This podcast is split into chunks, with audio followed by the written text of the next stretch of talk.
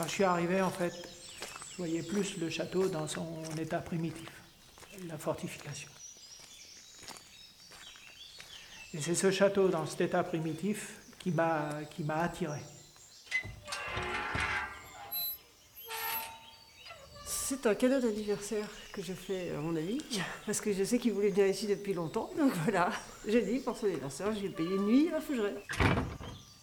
On aime bien les vieilles pierres, les vieux châteaux. Hein. C'est pas, c'est pas anodin si on est venu ici. Hein. C'était aussi parce que c'est l'occasion de dormir dans un vieux château qui est resté un peu dans son jus, sans que ça coûte une fortune non plus. On a un super accueil, on arrive, c'est comme si on était des amis qui arrivaient, tout simplement. C'est chaleureux, en plus elle nous raconte l'histoire du château, ce qui est quand même bien, quoi, parce qu'il y a certains propriétaires de demeures qui ne connaissent pas l'histoire de leur demeure, alors qu'elle le connaît très très bien. Et elle donne envie, donne envie de découvrir ce château.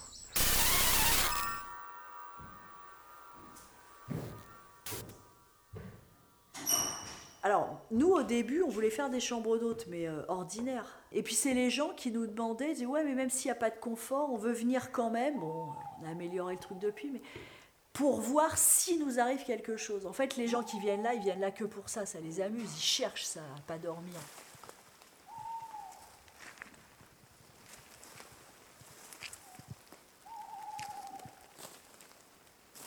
Quand on est arrivé là, qu'on a commencé à en parler, tout le monde nous a dit euh, non, il raconte des conneries parce que personne s'en est plaint avant, on n'a jamais entendu parler, etc.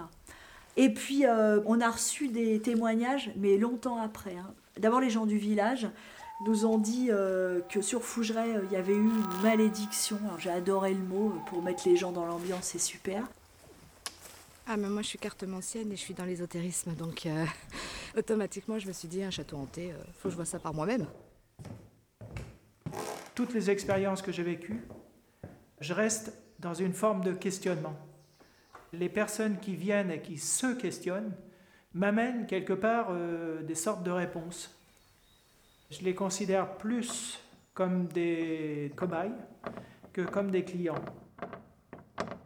Toutes les chambres, on les a nommées euh, avec ce qu'on a eu en fait euh, médiumnique. C'est-à-dire quand les médiums venaient là, des médiums qui ne se connaissaient pas entre eux me racontaient la même histoire. Alors, je vais vous montrer par exemple plus des chambres. Donc ça, c'est la chambre de dite chambre de l'huissier. Alors en fait, c'est un raccourci qui n'est pas tout à fait juste quand même. Parce que c'est pas la chambre de l'huissier, c'est la chambre où s'est fait tuer un huissier. C'est très différent. Au XVIIIe siècle, le propriétaire des lieux, Louis Tavot, il a eu 28 procès en 27 ans, il en a perdu beaucoup pour des histoires d'argent, hein, tout le temps. Euh. Et euh, il y a un huissier qui le poursuivait, donc, et un jour, euh, pas fait comme un autre, il en a eu marre, il lui a foutu un coup de hache dans le sternum. Et cet homme, donc cet huissier qui s'est fait tuer d'un coup de hache ici, il a été trimballé jusqu'en bas de la crypte, la deuxième crypte. Donc pour être enterré là, pour être planqué, quoi, parce que là c'était un crime. Par contre, j'ai pas la suite de l'histoire pour l'instant, j'ai rien trouvé dans les archives.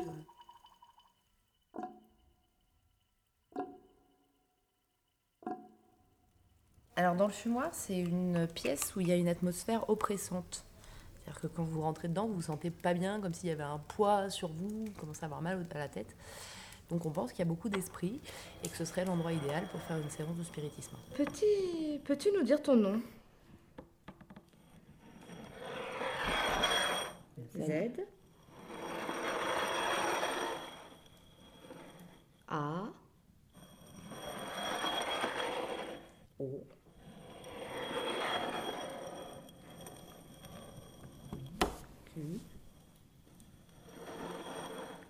Ah. Zaoka. Zaoka.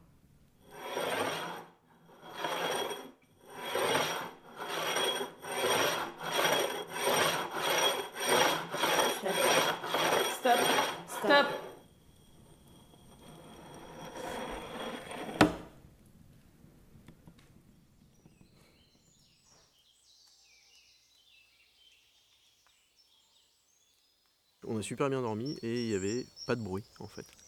Mais voilà, c'est particulier, c'est pas une chambre d'hôte ordinaire. transformé comme les relais châteaux euh, où tout est clean en fait. Là, il y a vraiment, ouais, il est en restauration. Il y a très peu de toute façon de bâtisses qui proposent ce, bah genre de nuit, même le, décor euh, entre guillemets. Dans chaque pièce, il y a un état d'esprit, sans le mauvais jeu de mots. Et je cherche à garder, si vous voulez, l'esprit du lieu.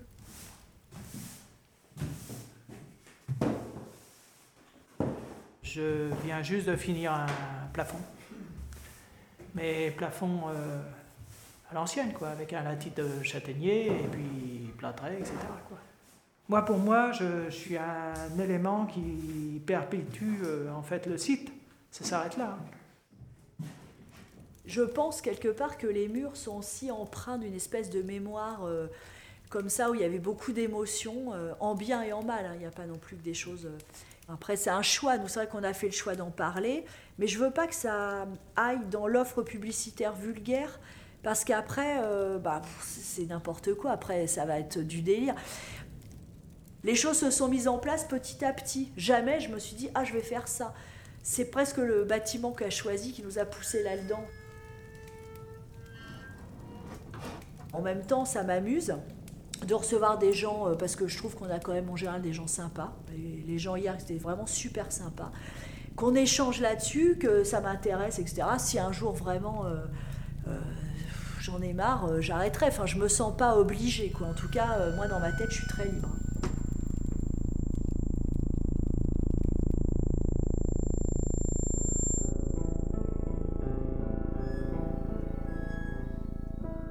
Une nuit au château de Fougeray, réalisé par Julien Creus et Hugo Durand.